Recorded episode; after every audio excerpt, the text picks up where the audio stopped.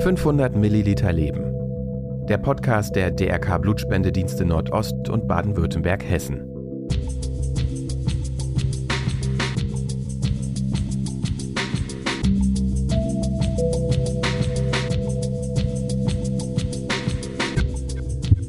Bisher wurden nahezu alle Blutproben und Blutprodukte mit Fahrzeugen auf der Straße transportiert.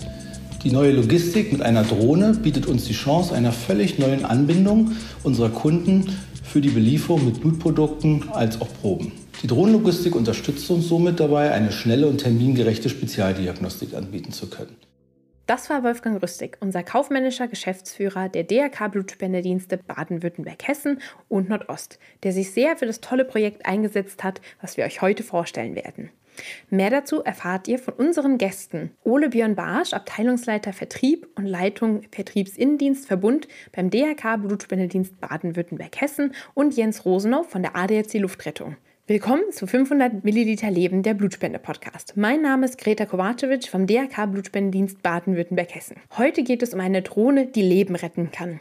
Die ADAC Luftrettung und der DRK Blutspendedienst Baden-Württemberg-Hessen arbeiten bei der Entwicklung einer Drohnenlogistik für den Transport von Blut, Medikamenten und Gewebe eng zusammen. Grundlage der Zusammenarbeit ist ein gemeinsames Pilotprojekt am Universitätsklinikum in Ulm, in dessen Rahmen in den vergangenen zwei Jahren mehr als 100 Drohnenflüge zwischen der DHK Blutbank und der Chirurgie der Uniklinik stattgefunden haben.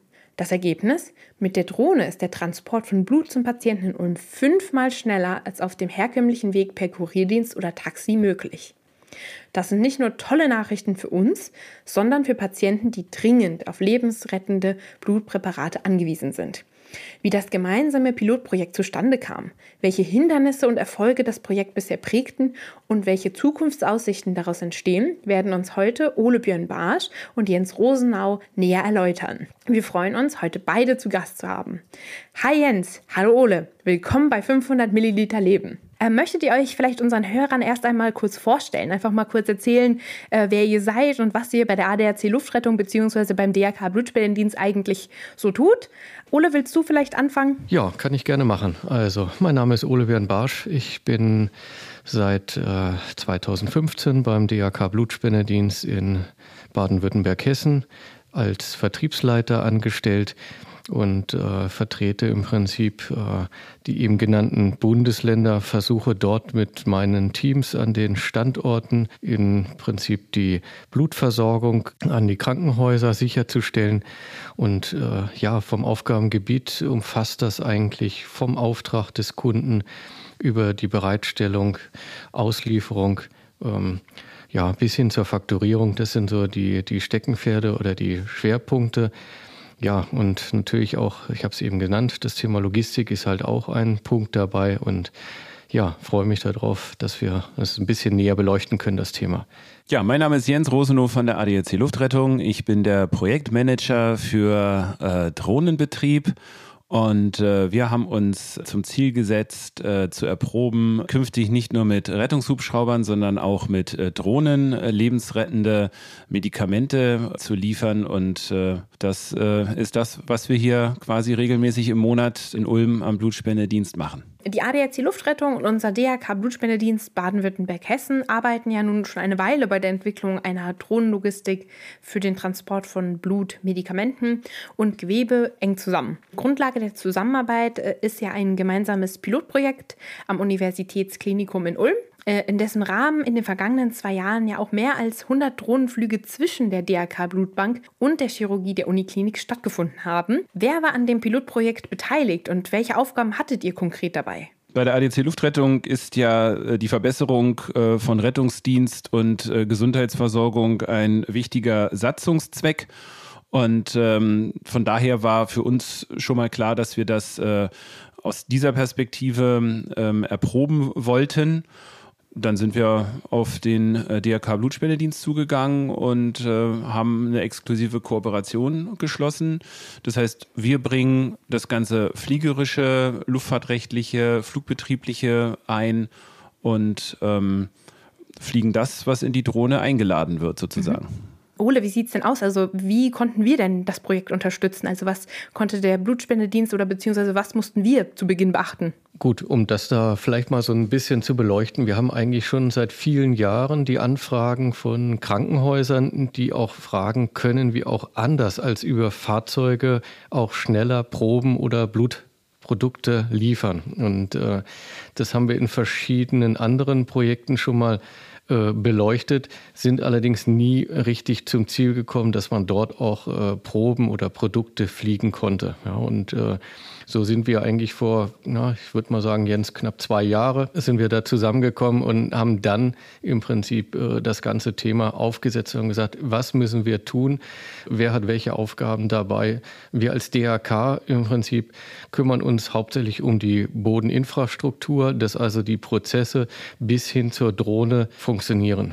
Und dann aber auch, dass sie beim Kunden bis zum Kunden hingehen wie gesagt, bisher laufen eigentlich alle diese Produkte oder auch Probentransporte hauptsächlich per Transport mit einem Pkw oder auch Kühlfahrzeugen. Vielleicht wollt ihr uns auch noch ein bisschen mitnehmen, welche Hindernisse oder auch erste Erfolge habt ihr denn bereits erlebt und wie seid ihr am Beginn des Projekts vorangegangen? Ja, also die Liste mit den Hindernissen, die ist äh, extrem lang. Also oh ähm, ich äh, will mal ein paar rausgreifen. Also zuerst einmal haben wir festgestellt, es gibt auf der ganzen Welt keine Drohne, die das kann, was wir im Projekt verlangt haben. Das liegt daran, dass wir bei der ADC Luftrettung einen sehr hohen äh, Anspruch an die Flugsicherheit haben.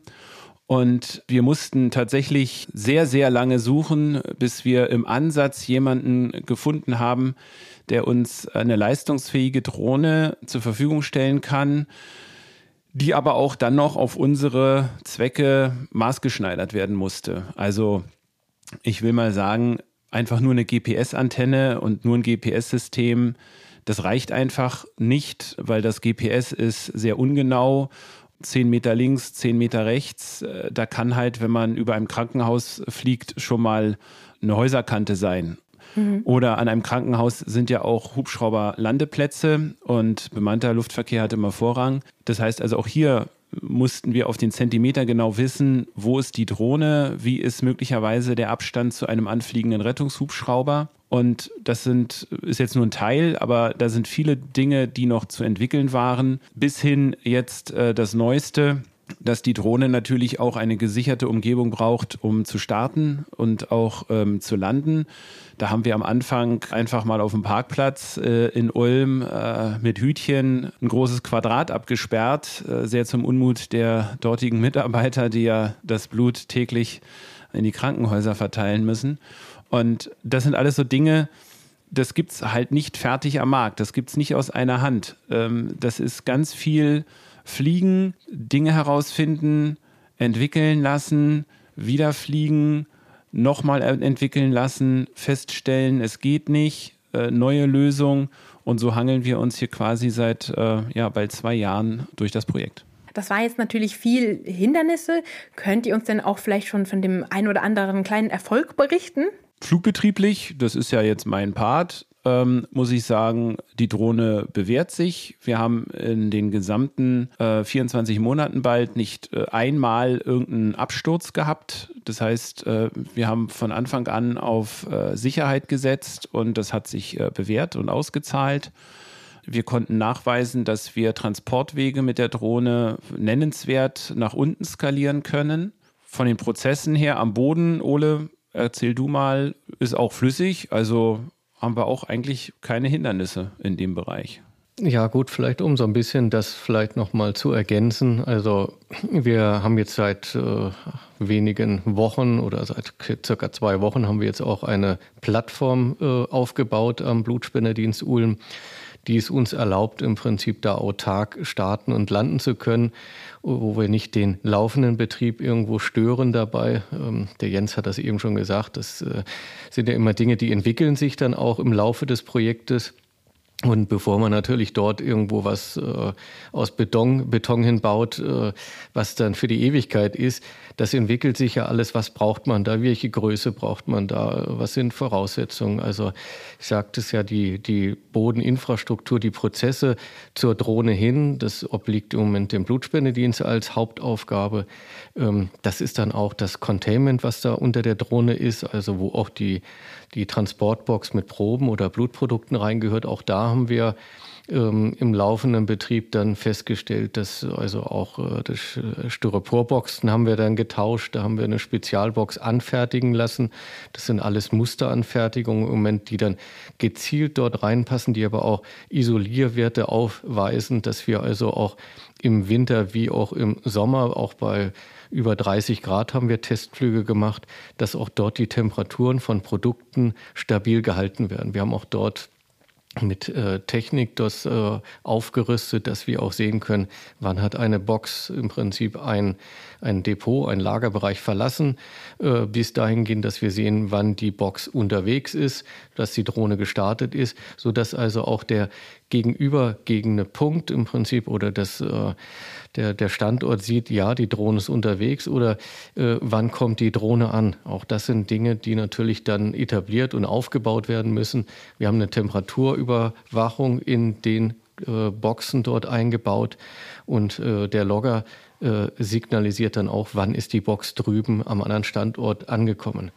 Und ich sage mal so, als reine Kenndaten für diese Strecke, die wir da im Moment in Ulm haben, haben wir eine reine Flugzeit von circa drei Minuten im Moment und äh, die Box ist eigentlich in der Regel unter fünf Minuten zwischen ein Lager und dem anderen Lager unterwegs. Und das ist schon eine äh, doch erhebliche Einsparung zu vorher. Ihr seid ja jetzt schon so ein bisschen auf die Ambitionen eingegangen. Welche Ziele hattet ihr euch denn für das Projekt gesetzt? Wir haben natürlich Meilensteine definiert. Ähm, das sind aber ganz kleinteilige Dinge, also auch vor allen Dingen sehr technik lastige Dinge, dass wir Notverfahren entwickeln, dass wir die auch erproben, dass die auch funktionieren. Das ist ja auch alles wichtig äh, für Genehmigungsverfahren, weil einer Luftfahrtbehörde muss man natürlich auch darstellen können, dass das alles sicher ist, was man da macht und dass das eben nicht nur einmal gut geht und sicher ist, sondern dass das 100, 500 Mal, 1000 Mal ähm, gut funktioniert und auch sicher ist. Ansonsten haben wir einfach nur gesagt, wir wollen grundsätzlich einfach nur die Ergebnisse bewerten und ähm, die sind einfach so vielversprechend, ähm, dass wir uns also durchaus vorstellen können, das äh, in den äh, kommerziellen Flugbetrieb auch übergehen zu lassen. Die Planungen, die laufen äh, dafür bereits, sind aber noch nicht ähm, abgeschlossen. Grundsätzlich sind wir aber auf einem Level, dass man sagen könnte, das ist alltagstauglich. Ja, also wir sind bei Schneefall geflogen, wir sind bei Regen geflogen, wir sind bei starkem Wind geflogen, wir sind bei schwachem Wind geflogen, wir sind bei Sonne geflogen. Das haben wir alles gemacht. Wir haben auch geguckt, welche Krafteinwirkung auf ein Blutprodukt oder auf eine äh, Patientenblutprobe einwirkt. Ähm, also haben wir simuliert, äh, dass die Drohne vom Himmel fällt aus doppelter Höhe und haben die Kräfte gemessen, haben auch die Einwirkung äh, gemessen und das sind alles Dinge, die eben mit dazu diesen Gates oder zu diesen Meilensteinen mit dazu äh, gehören, wo man dann irgendwann ein Gefühl dafür bekommt, das ist sicher, das, das können wir jeden Tag machen und es passiert nichts. Und ähm, wenn man dieses Gefühl irgendwann hat, ja, dann kommt das Feintuning, ja. Also man muss dann Leute ausbilden. Ähm, diejenigen, die an der Drohne arbeiten, sind ähm, vom Blutspendedienst. Unser Fernpilot, der sitzt ganz woanders. Die sehen sich zum Beispiel gar nicht. Hier müssen wir eine äh, Art Crew-Management etablieren. Obwohl die sich nicht sehen, müssen die gut zusammenarbeiten, weil wenn derjenige am Boden einen Fehler macht, und der in der Luft auch noch, dann endet das schnell im Chaos. Deswegen ist das jetzt, sage ich mal, noch das, was ähm, vor uns ist, dass wir uns genau überlegen, wie wir Prozesse miteinander so verzahnen, dass also auch wirklich jeden Tag, äh, egal ob es äh, ein, ein Montag oder ein Dienstag oder ein Freitag ist, dass immer ein sicherer Flugbetrieb abgebildet werden kann. Gut, also ich kann vielleicht auch da nochmal ergänzen. Ich meine, es gibt gewisse Rahmenbedingungen, die für den Blutspendedienst natürlich gelten und für, den, für die Lagerung und Transport von, von Blutpräparaten. Das äh, sind zum Beispiel die Temperaturgrenzen, die ähm, eingehalten werden müssen. Das versuchen wir natürlich auch mit den Temperaturloggern in den Boxen dort zu überwachen, dass das auch alles innerhalb der Rahmenbedingungen bleibt. Wir haben allerdings auch natürlich in mehreren Testreihen das so erforscht bzw. auch geprobt, um zu gucken, gibt es irgendwo Einwirkungen auf Drohnenflüge? Es gibt ja, äh, sowas kann man nirgendwo nachlesen, es gibt keine Erfahrungswerte. Das ist alles Neuland dabei. Es äh, gibt ja Erkenntnisse aus Transporten von Produkten mit dem Fahrzeug. Äh, es gibt das auch mit einem Hubschrauber, das Ganze. Da treten aber andere Vibrationen auf. Und auch das war in diesem Jahr im, im Sommer. Im Prinzip haben wir das auch mehrfach erprobt. Äh, gibt es da negative Einflüsse irgendwo auf die Proben, auf die Qualität bei der Testung hinterher von Proben oder auch bei den Blutpräparaten? Also da haben auch da umfangreiche Qualitätskontrollen stattgefunden. Ihr habt es ja gerade schon gesagt, dass die Ergebnisse des Pilotprojekts ja ähm, so vielversprechend sind, dass das auch in den kommerziellen Regelbetrieb für Kliniken in ganz Deutschland gehen soll. Das Ziel soll ja ein äh, Standardkonzept für alle unbemannten zeitkritischen Transporte im Gesundheitswesen sein. Was genau können wir uns denn darunter vorstellen und was bedarf es noch dafür? Klar, für uns ist Ulm einfach äh, ideal erstmal, um zu gucken, wie läuft das äh, im ganzen Gesamtprozess von dem Auftrag, von der Bestellung eines Kunden äh, über die Bereitstellung von Produkten äh, bis hin zur Beladung der Drohne, dann der Flugbetrieb, den durch die ADAC Luftrettung im Prinzip sichergestellt wird, bis das Blut oder bis das Produkt im Prinzip beim äh, Krankenhaus ankommt ähm, oder auch die Proben wieder zurück vom Krankenhaus. Das ist äh, in Ulm relativ gut, kann man das abbilden, auch wenn es erstmal eine kurze Flugstrecke ist. Aber so kann man die Prozesse natürlich am idealsten verfolgen, ob das läuft. Ähm, klar, wir wollen so etwas möglicherweise auf äh, Ballungsgebiete im Südwesten ausweiten. Ähm, es ist allerdings auch skalierbar natürlich auch auf andere Ballungsgebiete, ob es Hamburg, ob es Berlin ist, wo wir auch zum Teil die Blutversorgung äh, und die Spezialuntersuchung für ähm, die Krankenhäuser von Blutprodukten oder von Kreuzproben im Prinzip durchführen. Und äh, ja, es ist an der Stelle mit Sicherheit ausbaubar und äh, soll natürlich irgendwo eine Ergänzung geben, dass man da an der Stelle auch ein Stückchen weit Krankenhäuser etwas entlasten kann. Wir haben mittlerweile überall deutschlandweit auch Probleme, die Labore im 24-Stunden-Betrieb teilweise in den Krankenhäusern betreiben zu können. Das ist nicht primär unsere Aufgabe, aber wir können da unterstützen, dass wir möglicherweise mit unseren Speziallaboren an zentralen Standorten halt auch dort Proben untersuchen und die passenden Produkte bereitstellen. Und das ist für uns so eine Art, auch muss man sagen, Servicepaket, was wir dann als neues Service-Level anbieten wollen, zusammen mit dem ADAC, mit der ADAC Luftrettung. Zu einem Standardkonzept gehört natürlich die Betrachtung sämtlicher Prozesse. Also nur mal also als Beispiel, wo kommt das Blut her? Wie wird es gelagert? Wie kommt es in die Drohne? Muss es unterwegs oder muss es vorher gescannt werden? Wie muss es gescannt werden? Die Drohne muss mit Strom bestückt werden, also mit geladenen Akkus versehen werden. Die Drohne muss innerhalb des vorgegebenen Korridors äh, fliegen, darf diese nicht verlassen. Der Korridor muss vorher geprüft sein da darf auch nicht einfach plötzlich mal ein Baukran äh, errichtet werden. Ja, das sind alles so, das sind alles so Dinge. Dann auch die Landung. Ja, wo landet die Drohne? Wie landet die Drohne? Wann kommt der Kollege und äh, holt sich äh, die Blutprodukte da raus am Zielort? Das sind alles Prozesse. Das kann man runterbrechen bis auf eine ganz kleine Checkliste zu einem Standardkonzept und auch zu, einer, zu einem Standardtyp Drohne gehört eben auch, dass derselbe Drohnentyp eben nicht nur zu Krankenhaus A fliegen kann, weil nur da alles passt, ja, sondern die Drohne muss die gleiche Dienstleistung, also den gleichen Flug auch zu Krankenhaus B oder C oder D machen können, wenn es natürlich innerhalb des äh, technischen Reichweitenradius äh, ist, ja. Aber bloß weil man jetzt eine Drohne mal ein paar Mal so hin und her fliegen lässt, ist das ja noch lange kein Beweis dafür, dass diese Drohne universell für diesen Einsatzzweck unter diesen Bedingungen auch ähm, geeignet ist. Und das äh, ist eben auch Teil äh, dieser Erprobung, ja, dass wir, dass wir wirklich schauen, wie verhält sich die Drohne, wenn sie zigmal geflogen ist? Also auch die Motoren. Motoren unterliegen einem natürlichen Verschleiß und da muss man einfach ein Gefühl für bekommen, beziehungsweise irgendwann muss man das aus den Daten auch genau wissen. Wie viele Flugstunden hält so ein Motor? Und ähm, reizen wir das aus oder holen wir die Drohne dann ähm, deutlich früher in die Wartung und tauschen die Motoren aus, um wirklich sicher zu sein, weil, weil nichts ist schlimmer, als wenn da keiner drauf achtet und plötzlich ist das der 500. Flug und äh, einer der Motoren macht plötzlich schlapp. Ja?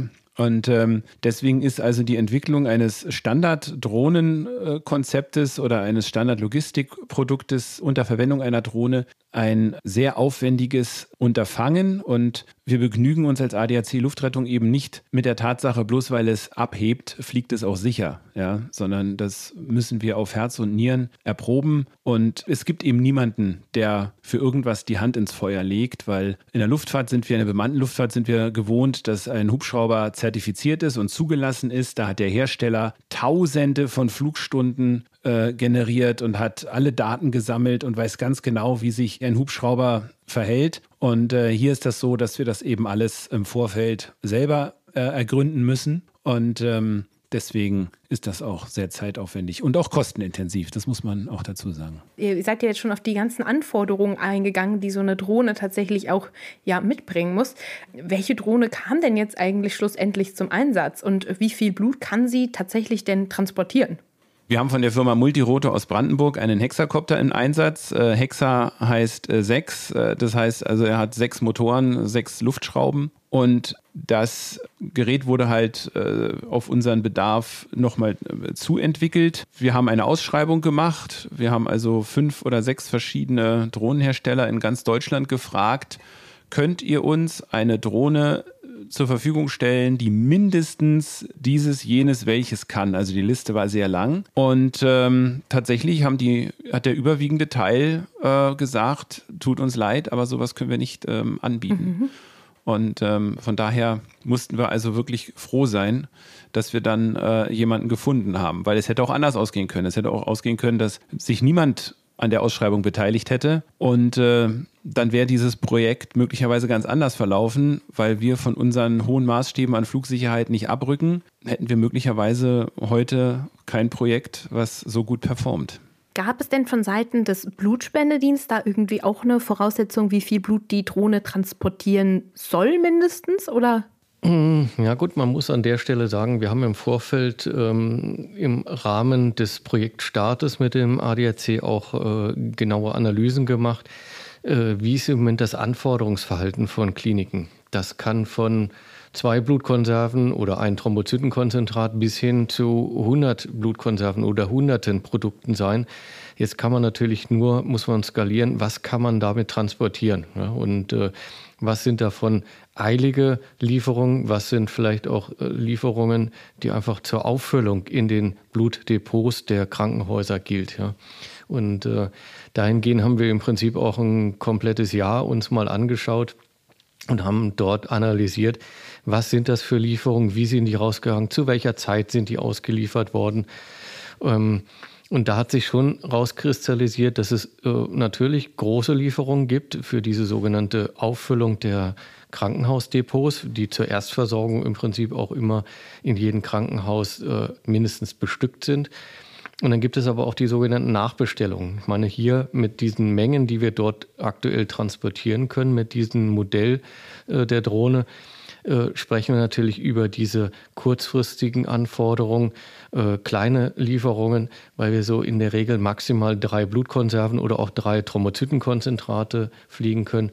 Aber hingegen natürlich auch das Thema Probentransport ist ein spannendes Feld, wo wir mit Sicherheit also 10 bis 15 Patientenproben auch fliegen können. Ein Kurier benötigt in der Regel ja deutlich länger, um Blutkonserven von der Blutbank ähm, zum Patienten zu bringen. Wie lang braucht denn jetzt eigentlich die Drohne? Ja gut, am konkreten Beispiel in Ulm ist es so, dass wir ähm, da im Moment, denke ich mal, das Optimum erstmal zwischen Geschwindigkeit und dem, was erforderlich ist. Man kann eine Drohne mit Sicherheit auch schneller fliegen lassen, geht dann zu Lasten äh, natürlich der Batterien und der Kapazität. Ich denke, dass die Geschwindigkeit ausreicht. Fünf Minuten war ungefähr der Wert ähm, ab dem Zeitpunkt, wo die Box im Prinzip von einem Mitarbeiter in die Hand genommen wurde, gescannt wurde, zur Drohne raus, äh, Beladung, der reine Start und Flug des, der Drohne bis hin, wo diese Box im Prinzip wieder am anderen Depotstandort entgegengenommen wurde. Und äh, das ist schon ein Wert. Ähm, wir haben hier eine Flugstrecke im Moment auf äh, unseren Erprobungsflügen von circa 800 Metern. Ähm, hingegen, man kann diese Strecke natürlich auch zu Fuß laufen. Man kann sie mit dem Auto fahren, muss allerdings einige Umwege fahren und äh, sagen wir mal, wir haben da mit Sicherheit äh, bisher, wenn man das mit ein, auf den herkömmlichen Weg macht, äh, braucht man da zehn Minuten. Je nachdem, ob natürlich auch gerade ein Fahrer verfügbar ist, ob ein Taxi verfügbar ist. Ähm, das sind natürlich so äußerliche Gegebenheiten. Also wir dürfen ja auch nicht vergessen, das ist ja eine Erprobungsstrecke. Und den Schlüssel, den wir jetzt hier ermittelt haben, also ich sag mal fünfmal schneller, äh, glaube ich, ja, das ist natürlich ein Schlüssel, den man möglicherweise, das ist jetzt also auch in Anführungsstrichen zu setzen, möglicherweise auch auf äh, andere Strecken als Standardfaktor legen kann. Ja, das heißt also, das Auto immer fünfmal mehr oder länger braucht, um das Gleiche zu machen. Und ähm, das müssen wir natürlich nochmal weiter vertiefen und äh, die äh, Erprobung auch dahingehend noch voranbringen. Aber so vom Gefühl her könnten wir das aus den bisherigen Erkenntnissen erstmal so nehmen. Mhm. Und ähm, wenn man einem Krankenhaus sagen kann, also pass auf, wenn du jetzt was bestellst, dann ist es fünfmal schneller da äh, mit der Drohne, als wenn sich jetzt ein Taxifahrer auf den Weg macht, dann kann ich mir schon vorstellen, dass das Krankenhaus dann sagt, ja, dann nehme ich doch die Drohne. Ja, genau. Also das könnte ich mir auch vorstellen, ja. Jens, du hast vorhin ja auch schon die, die Flugsicherheit äh, angesprochen und dass die ja natürlich bei allem vorgeht. Du bist ja vorhin am Anfang des Gesprächs auch schon mal so ein bisschen drauf eingegangen, was man alles beachten musste, um einen sicheren Flug zu gewährleisten. Kannst du uns dann noch ein bisschen mehr zu erzählen, ähm, wie ihr das dann geschafft habt, das auch zu erreichen? Ja, also es ist ja so, dass wir grundsätzlich bemannter Luftfahrt nachgeordnet sind ähm, im Luftraum. Und äh, jetzt fliegen wir an einem Krankenhaus mit Dachlandeplatz und in der Not Notfallrettung äh, kann es äh, zu jeder Zeit passieren, dass ein Hubschrauber zum Beispiel einen Patienten bringt. Und wenn ein Hubschrauber in diesen Luftraum rund um dieses Krankenhaus einfliegt, das kann man sich vorstellen wie so einen großen Würfel, dann ähm, ist es natürlich wichtig, dass man rechtzeitig zum Beispiel weiß, da kommt ein Hubschrauber. Nun ist es aber so, dass ähm, wir da jetzt keine festgelegte Funkfrequenz haben, wo sich der Hubschrauber anmeldet. Wenn es schnell gehen muss, dann fliegen die einfach mhm. äh, auf diesen Landeplatz zu. Und dann war es also eminent wichtig für dieses Projekt, ein System zu haben, was in der Lage ist, äh, bemannten Luftverkehr noch im Luftraum, im Anflug auf diese Box, äh, auf diese imaginäre, durchsichtige Box rund um das Krankenhaus ähm, zu erkennen. Wie das in so einer Erprobung ist, man findet am Markt einen äh, Dienstleister, der einem verspricht, dass das alles funktioniert. Und dann haben wir das ähm, gemacht und haben festgestellt, dass es eben leider doch nicht so funktioniert. Und ähm, als wir festgestellt haben, dass es leider doch nicht so funktioniert, haben wir dieses Projekt leider dann erstmal äh, unterbrechen müssen, weil wir können nicht mit einer Drohne fliegen, wenn wir nicht tausendprozentig äh, wissen, ob ein Rettungshubschrauber gerade im Anflug auf das Krankenhaus ist, wo wir mit der Drohne gerade Blutproben abholen wollen oder Erythrozytenkonzentrate hinliefern wollen da hat es dann tatsächlich ein bisschen gedauert, bis wir äh, einen neuen Dienstleister gefunden haben. Und ähm, toi, toi, toi, bis heute funktioniert das alles einwandfrei. Das ist ähm, ein Antennensystem, was äh, die Transpondersignale eines Hubschraubers äh, empfängt und ähm, wir kriegen das in der Software, mit der wir die Drohne steuern. Das kann man sich vorstellen wie Google Maps. Ja. Mhm. Und äh, da haben wir natürlich die ganzen Anzeigeinstrumente der Drohne. Und in diese Ansicht, in diese Kartenansicht wird dann sich annähernder bemannter Luftverkehr eingeblendet. Und äh, wenn man jetzt als Fernpilot also den Auftrag hat, diese Drohne zu steuern, dann ist es eben auch wichtig, dass man diesen Luftraum, also diese durchsichtige Box rund um das Krankenhaus, so von zwei mal zwei Kilometern, dass man die auch immer im Blick hat. Und ähm, wenn dort also ein Hubschrauber Symbol auftaucht auf dieser Software und ähm, die Daten dieses Icons sich dann auch so verändern, dass man davon ausgehen muss, dass dieser Hubschrauber auf diesem Krankenhausdach landen wird. Also ich sag mal Abnahme der Geschwindigkeit, Abnahme der Flughöhe und so weiter. Dann muss man den Drohnenbetrieb einfach einstellen. Ja, also ähm, wir fliegen nicht, wenn dort ein Hubschrauber im Anflug ist und äh, wenn der dort auch wieder starten will und wegfliegen will, dann fliegen wir auch nicht. Und ähm, das gibt einem vielleicht so ein bisschen auch das ähm, Gefühl, welche Fähigkeiten ein Drohnenpilot in diesem Medicargo-Projekt ähm, haben muss. Es reicht nicht einfach, äh, eine Drohne mit einer Fernsteuerung im Garten fliegen zu lassen. Äh, hier hängt so viel mehr dran, äh, bis hin zu der Tatsache, dass unter der Drohne natürlich sehr hochwertige Produkte äh, hängen, die äh, ein Patient dringend braucht. Ja? Und ähm, das kann eben nicht Trial and Error sein, sondern das muss alles tausendprozentig funktionieren. Und deswegen haben wir eben auch äh, zum Beispiel Beispiel einen sehr hohen Anspruch an die Fähigkeiten und Erfahrungen der äh, Drohnenpiloten, die also künftig dann ähm, äh, diese Medicargo-Drohne steuern werden. Das heißt ja dann quasi auch tatsächlich, dass im Zuge der weiteren Erprobung des weiteren Projekts ja auch ähm, sozusagen dann wahrscheinlich im Luftweg eine neue Generation der Medicargo-Drohne entwickelt wurde oder wird. Könnt ihr uns denn da noch irgendwie was zu verraten, inwieweit ihr die Drohne dann noch weiterentwickelt habt? Also da müssen wir uns leider zurückhalten. Mhm.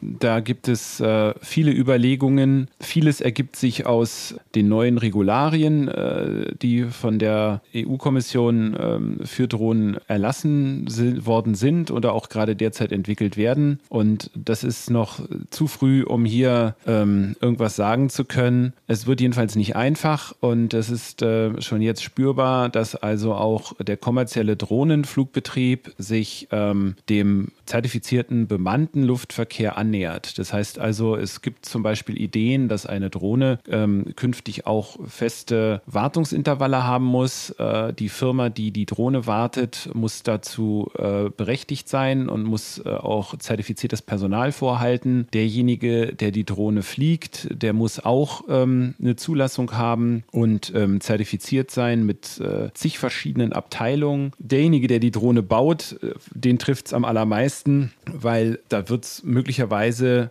bald notwendig sein, dass zum Beispiel ähm, äh, ausgebildete äh, Luftfahrtingenieure und äh, Fluggerätemechaniker an einer Drohne bauen. Und diese Ausbildung ist eben äh, sehr umfangreich und ähm, solche Leute findet man auch nicht so häufig. Ja, das heißt also, das wird noch äh, spannend werden und ähm, aber alles, was was zertifiziert ist, alles, wo Standards sich, äh, wo Standards erhöht werden und ähm, auch Anforderungen zunehmen, das dient alles am Ende der Sicherheit. Ja?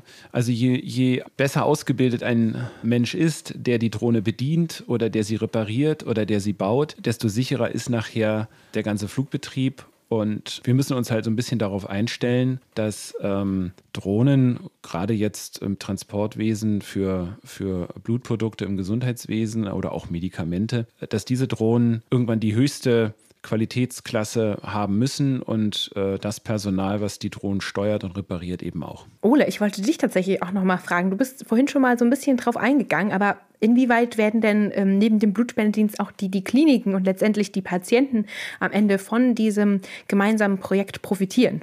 Gut, also es geht halt äh, für uns natürlich darum, dass wir irgendwo die Kliniken unterstützen können, dass wir auch kurzfristig Spezialprodukte und gerade so Thrombozyten, das sind kurzfristig angeforderte Produkte, die legt sich ein Krankenhaus nicht wirklich auf Lager. Ähm, die haben ja auch eine Haltbarkeit von vier Tagen nur. Ähm, das ist ja auch bei uns in der Disposition von das, was stellen wir an äh, im Prinzip blutgruppenspezifischen Thrombozyten her für die Patienten. Das ist immer so ein Balanceakt und äh, das sind so gerade so die typischen Dinge, die kurzfristig angefordert werden. Und da wollen wir im Prinzip äh, die Drohnenlogistik in der Zukunft äh, uns zunutze machen, dass wir gerade Thrombozyten, da werden häufig dann ein, zwei, drei Präparate angefordert, kurzfristig äh, von Kliniken nach Operation, ähm, dass man die auch äh, Kliniken dann zur Verfügung stellen kann. Da, da verspreche ich mir gerade in Ballungszentren, ähm, wo der Verkehr natürlich sehr stark äh, präsent ist, auch äh, wirklich eine Zeitersparnis und eine zuverlässige Ankunftszeit, ja, dass es auch eine Planbarkeit hat für die Kliniken. Aber halt auch das, was ich vorhin schon sagte, das Thema ähm, Spezialdiagnostik, dass man also auch den Kliniken anbietet, äh, die Proben vielleicht in einen festen Turnus abzuholen. Ja, ich sag mal, wie den Busfahrplan, dass man sagt, äh, zur vollen Stunde holen wir die Proben bei Ihnen ab oder äh, einmal um 9 Uhr, um 12 Uhr, um 15 Uhr äh, dass man also Proben an, zu einem bestimmten fixen Zeitpunkt abholt und dann zu einem zentralen Punkt auch fliegt, wo diese Laborproben untersucht werden können. Und daraus folgen natürlich dann auch entweder die Ergebnisse, wenn vor Ort passende Produkte noch vorhanden sind, aber halt auch äh, vielleicht passende Blutprodukte patientenbezogen wieder der Klinik auch zur Verfügung stellt. Also das Thema, dass man äh, gesammelt im Prinzip Proben auch einsammeln kann und diese ähm, dann untersucht und dann die passenden Produkte bereitstellt, weil das ist, äh, denke ich mal, die, die herausfordernde Aufgabe dabei. Und was passiert in absehbarer Zukunft? Ähm, Gibt es denn schon ein Datum, wann die Drohne deutschlandweit eingesetzt werden kann? Wenn jetzt die Frage daraufhin zielt, wann können jetzt alle Krankenhäuser in Deutschland damit rechnen, mit der Drohne mit Blut beliefert zu werden, dann muss ich einfach aus unserer Perspektive sagen, äh, das, das weiß keiner weil wir haben in, in Deutschland ähm, verschiedene Bundesländer und äh, jedes Bundesland hat eine eigene Luftfahrtbehörde und ähm, in jedem Bundesland werden so eine Sachen anders äh, gehandhabt. Äh, aktuell müssen wir sagen, ähm, haben wir in Baden-Württemberg ähm, mit der dortigen Landesluftfahrtbehörde einen sehr äh, guten und ähm, vertrauensvollen Partner und ähm, wenn jetzt also Krankenhäuser in anderen Bundesländern oder Stadtstaaten sich melden und möchten da auch gerne an diese Drohnenlogistik angebunden werden, da ergeben sich komplett neue Hausaufgaben, die zu machen sind. Ja? Bis hin zu der Notwendigkeit, dass möglicherweise äh, die Drohne für den Einsatz in dem dortigen Bundesland nochmal extra weiterentwickelt werden muss. Ja? Und ähm, deswegen ähm, ist das jetzt einfach gar nicht zu beantworten. Könnt ihr uns denn trotzdem was zu einfach den nächsten Schritten im Projekt erzählen, also wie es für euch weitergeht? Ja, also jetzt haben wir diese Drohnenplattform, ne? Und ähm, da werden wir jetzt erstmal sehr viel Zeit mit verwenden, von dieser Plattform aus äh, zu starten und zu landen. Weil man muss immer wissen, wenn ich ein kleines Detail verändere an dieser ganzen Flugstrecke, an der einprogrammierten ähm, Bewegung der Drohne, dann muss ich ein Stück weit wieder von vorne anfangen. Ich muss der Drohne eine neue Strecke beibringen. Ich muss ähm, kontrollieren, dass sie das auch macht. Ja. Und da werden wir jetzt also ähm, den Winter über mit zu tun haben. Ja, und ähm, Ole, wie sieht es denn aus? Also wir haben ja den äh, Blutspendedienst Baden-Württemberg-Hessen. Wir haben ja gerade schon gehört, dass äh, sich pro Bundesland ja auch unterschiedliche ähm, Regelungen angehen. Vielleicht sieht es also für Hessen nochmal ganz anders aus. Aber wenn du jetzt an unsere Standorte denkst, hast du denn irgendwie einen äh, Ort im Kopf, wo du denkst, da wäre es irgendwie ganz schön, wenn das Projekt in die, in Anführungszeichen, Phase 2 gehen würde? Ja gut, also äh, das Wunschdenken ist erstmal, und das hat ja der Jens auch gesagt, äh, man kann das nicht nach vorne äh, komplett planen, was kommt. Wir haben im Moment das Szenario, dass wir im Moment im Südwesten, im Prinzip in Baden-Württemberg, ähm, dort natürlich diese Erprobungsflüge machen können. Das wird sich weiterentwickeln. Ähm, wir hoffen, dass wir im nächsten Jahr in 2023 da vielleicht auch schon den ersten Regelbetrieb aufrecht oder aufbauen können mit einer Klinik dort. Ähm, auch dort werden wir auf der anderen Seite aber auch eine vernünftige Plattform bauen müssen, äh, wie wir sie jetzt im Moment schon am Standort in Ulm haben, also beim Blutspendedienst. Das muss auf der Klinikseite sein, weil das wäre ja dann auch etwas, was dann, wenn man das hochskaliert, auch äh, bei anderen Kliniken das Thema sein wird, dass man diese festen Plätze einfach hat. Es gibt äh, Überlegungen, dass im Prinzip auf äh, Ballungszentren im Prinzip, äh, das kann Stuttgart sein, das kann Rhein-Neckar sein, die Region, wo wir auch sitzen mit dem Standort in Mannheim oder auch in Heidelberg. Das sind alles Themen äh, wie in Stuttgart. Aber natürlich, das Wunschdenken ist, das auch auf diese großen Ballungszentren Frankfurt, aber halt auch Berlin oder Hamburg auszuweiten. Das äh, wäre Wunsch, aber das muss man wirklich gucken, in, wie die Wünsche dann in Erfüllung gehen. Ja, das stimmt. Ja, war super spannend. Also vielen Dank euch. Vielen Dank, dass ihr euch die Zeit genommen habt und wir sind natürlich auch sehr gespannt auf die Fortsetzung des Projekts. Dankeschön. Ja, Dankeschön. Wenn ihr mehr zu diesem Thema erfahren wollt, schaut in unserem Blutspende-Magazin vorbei unter www.blutspende.de/magazin. Wie immer könnt ihr uns auch Feedback, Themenwünsche und Kritik an podcast.blutspende.de schicken. Und wir hören uns beim nächsten Mal. Und denkt immer daran, schenke Leben, spende Blut. 500 Milliliter Leben. Der Podcast der DRK Blutspendedienste Nordost und Baden-Württemberg-Hessen.